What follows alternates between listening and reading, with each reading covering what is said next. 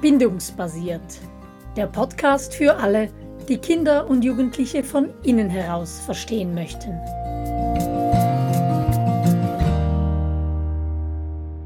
Was heißt denn schon reif? Das ist der Titel unserer aktuellen Podcast-Serie. Letztes Mal schauten wir uns die Reifwerdung so im Überblick an und dieses Mal geht es darum, wie unsere Kinder in Ruhe wachsen können. Und Simona, ich habe so den Eindruck, darüber haben wir schon einmal gesprochen, oder? Ja, der Eindruck, der täuscht nicht. In unserer Serie, was Kinder und Jugendliche wirklich und unbedingt brauchen, da ging es auch um Ruhe. Und es macht vermutlich Sinn, wenn wir hier nochmals die wichtigsten Punkte aufgreifen. Ja, mit Ruhe, was ist damit gemeint? Ruhe, das ist nichts Äußeres, also keine Ruhe von Lärm oder Bewegungsdrang von Kindern oder so, sondern es ist ein innerer Ort der Ruhe und er hat sehr viel mit Hunger zu tun oder eben mit gesättigt sein und zur Ruhe kommen, weil man gesättigt ist. Und da passt auch der Vergleich zum physischen Hunger, denn wenn wir hungrig sind, dann sind wir nicht ruhig, dann sind wir unruhig und tigern herum auf der Suche nach etwas Nährendem. Und wenn wir bindungshungrig sind, dann tigern wir auch rum auf der Suche nach Beziehung, nach Bindung. Und wenn unsere Kinder so unterwegs sind, dann können sie nicht zur Ruhe kommen und diese Ruhe fehlt ihnen dann, um zu reifen. Ja, genau. Und das sehen wir ja bei unseren Kindern, zum Beispiel in der Schule ist das ja ständig ein Thema. Ähm, bin ich gleich wie die anderen? Gehöre ich dazu? Bin ich angenommen? Ähm, werde ich als letzter ins Team gewählt oder habe ich heute einen Banknachbarn?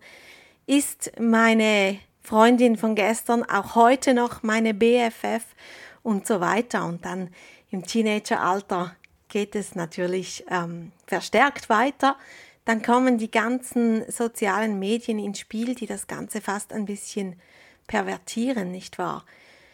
Früher war das ein bisschen einfacher. Wenn wir nach Hause gekommen sind, dann gab es noch das Telefon und wenn das besetzt war, dann war so ziemlich Feierabend und heute geht es am Handy einfach weiter. Ja, und das oft bis in die Nacht hinein, wenn das Handy das letzte Licht ist, das noch brennt im Hause und unsere Jugendlichen noch Flämmchen auf Snapchat oder Likes oder so sammeln. Ja, dieser Bindungshunger, der steht der Reifwerdung im Weg, weil Reifwerdung ist für unser System ein Luxus und wenn unsere Kinder dauernd auf der Suche sind und herumtigern und ihren Bindungshunger stillen möchten, dann fehlt ihnen die Energie, fehlt der Raum und die Zeit, um wirklich zu wachsen und reif werden zu können. Ja, aber wir stellen uns heute ja die Frage, was unsere Kinder denn brauchen, um in die Ruhe zu kommen und was wir als Eltern, als Erwachsene dazu beitragen können. Ja, liebe Angela, was ist denn unser Job als Eltern? Ja, ich glaube, als erstes, so als Basis, müssen wir überhaupt ein Vertrauen darin entwickeln, dass diese natürliche Entwicklung von unseren Kindern stattfindet. Und ich glaube, im Grunde genommen haben wir dieses Vertrauen, denn wir haben alle, als unsere Kinder klein waren, darauf vertraut, dass sie laufen lernen werden zum gegebenen Zeitpunkt. Ich glaube kaum, dass jemand von uns Lauflernlektionen gemacht hat oder so. Wir haben darauf vertraut, dass sie sprechen lernen und dass sie uns nachahmen in ganz vielen Dingen. Da vertrauen wir einfach darauf, dass es zum gegebenen Zeitpunkt kommt, dass das so in den Kindern angelegt ist, dass es einen Entwicklungsplan gibt. Ja, und da kommst du jetzt sicher wieder mit dem Beispiel von der Pflanze und dem Gärtner, dass wir nämlich an der Pflanze auch nicht rumziehen oder mit Konsequenzen ein schnelleres, perfekteres Wachstum erreichen wollen, nicht wahr? Ich sehe, du hast etwas gelernt.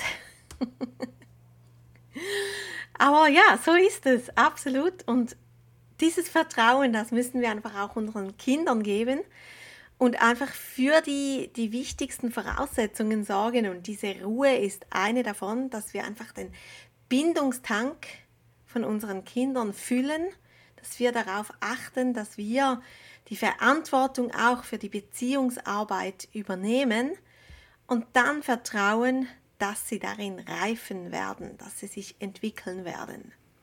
Ja, und dafür müssen wir auch überzeugt sein und daran glauben, dass dieser Bindungshunger ein legitimes Bedürfnis unserer Kinder ist. Also dieses, dieser Hunger nach gesehen werden, dieser Hunger nach dazugehören, nach Wertschätzung, nach Nähe und Kontakt. Ja, und vor allem ähm, sollten wir daran festhalten, wenn das Baby noch klein ist, dann ist es einfach, wir tragen es in der Trage und so. Und uns ist klar, dass sie viel körperliche Nähe brauchen und so, das, das ist uns logisch. Und wenn sie älter werden, dann ist die Versuchung so groß, dass man viel zu früh dieses Bindungsseil loslässt, weil sie so unabhängig wirken, sie sind schon groß, sie können vieles selber. Und da müssen wir uns immer wieder bewusst machen, dass sie gerade auch, währenddem sie die Brücke der Adoleszenz überqueren, dass sie gerade auch in dieser Zeit eben ganz viel Bindung und Beziehung brauchen, auch wenn sie sich das nicht so eingestehen vielleicht und wenn sie das nicht so zeigen. Manchmal ist es ja dann wirklich eine Kunst, einen Kaktus zu umarmen, aber dieser Kaktus hat es so nötig und es ist so wichtig. Und da müssen wir auch ein bisschen Kreativität entwickeln. Wir können sie nicht mehr tragen, definitiv nicht. Aber es gibt so viele andere Möglichkeiten und diese müssen wir nutzen. Ja, und es gibt auch sehr viele Kaktuskinder im Prä-Teenager-Alter, die gerne umarmt werden möchten. Und ja. die Frage ist, wie nehmen wir da die Bindungsarbeit ab? Wie machen wir das? Und etwas, was wir machen können, ist unsere Kinder überraschen. Also genau dann, wenn sie es am wenigsten erwarten, am wenigsten verdienen, wenn sie irgendwo gescheitert sind oder eine Abmachung nicht eingehalten haben oder uns vielleicht wirklich enttäuscht haben, dass wir genau dann mit dieser Nähe, mit diesem Kontakt, mit dieser Wertschätzung kommen, wenn das die Beziehung und die Bindung als Geschenk erscheint, wenn wir sie überraschen können damit. Ja, zum einen und zum anderen auch, indem wir ähm, die zweite Meile mit ihnen gehen, indem wir zum Beispiel mehr geben, als sie einfordern oder auch als sie bräuchten. Ich erlebe zum Beispiel gerade bei Teenagern einfach mal einen Fahrdienst machen, der nicht unbedingt nötig ist. Einfach Gerade letzte Woche habe ich gesagt, hey, ich habe gerade Zeit, ich bring dich. Und dann entsteht ein Gespräch im Auto und man sieht, oh, es war keine vergebene Zeit, die ich da investiert habe. Solche Dinge ähm, wirken sehr warm und, und geben viel Geborgenheit. Ja, mehr anbieten, als gefordert wird seitens der Kinder oder mehr als sie auch brauchen, weil das gibt ihnen auch das Gefühl, der Tisch ist reichlich gedeckt mit Bindungsmahlzeiten und ich muss mich da nicht sorgen, dass ich zu knapp kommen könnte. Ich finde das immer ein Konzept, das so schwer zu verstehen ist mit dem Kopf. Wir sind so geprägt von Lernen und von Konsequenzen und das ist ja auch nicht grundsätzlich falsch. Es ist einfach in Bezug auf Beziehung, da führt es uns in die falsche Richtung. Ja, mir kommt in den Sinn, wir haben gerade gestern Abend beim eben Adoleszenzkurs darüber gesprochen, ähm, müssen Kinder alles, was sie schon können, auch zwingend selbstständig machen. Und eine Mutter hat dann erzählt, sie macht ihrem Kind jeden Morgen, streicht sie ihm das Butterbrot. Und sie wurde dann auch schon gefragt, ja, kann es das nicht selber?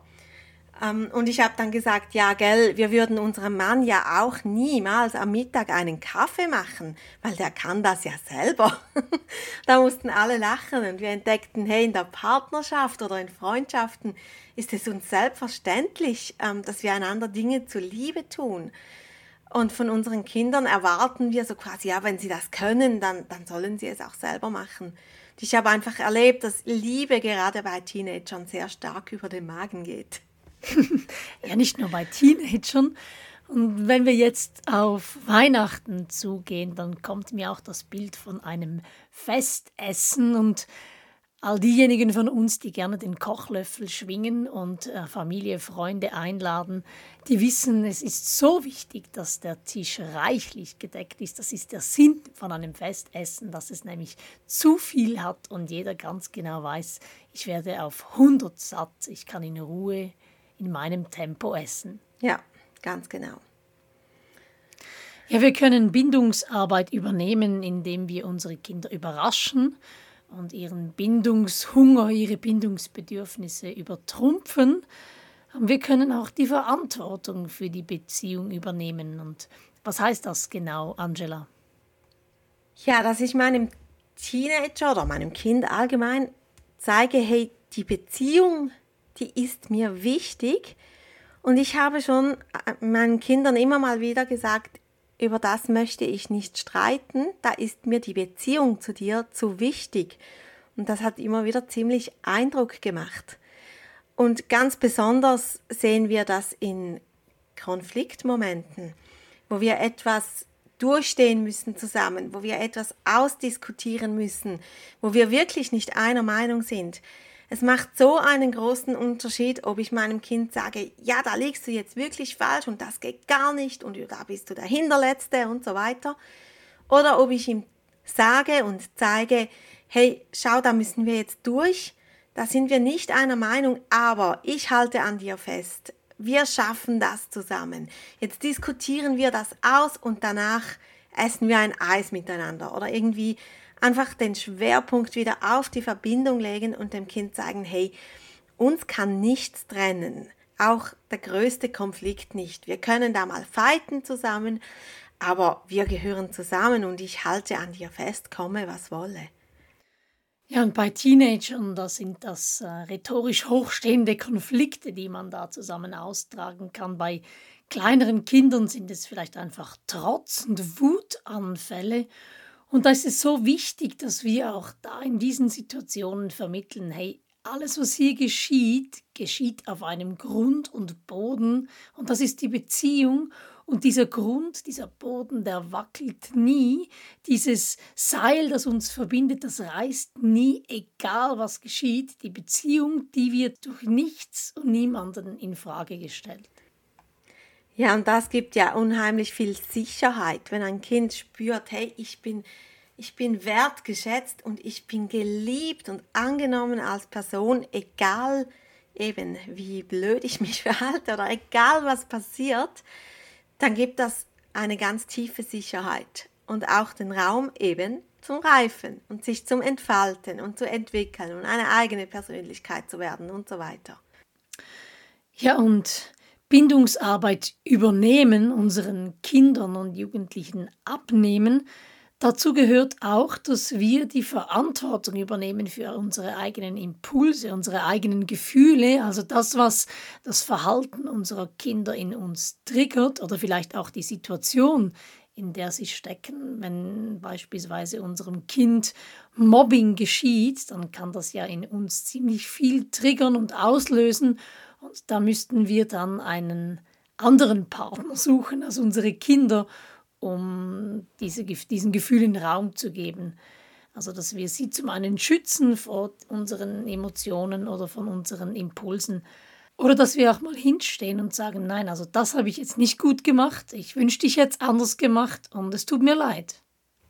Zum Beispiel, und ich finde es das auch so wichtig, dass man sich auch mal entschuldigen kann, dass man einfach mal gehen kann und sagen, hey, es tut mir leid, das, das war nicht richtig und das will ich eigentlich nicht.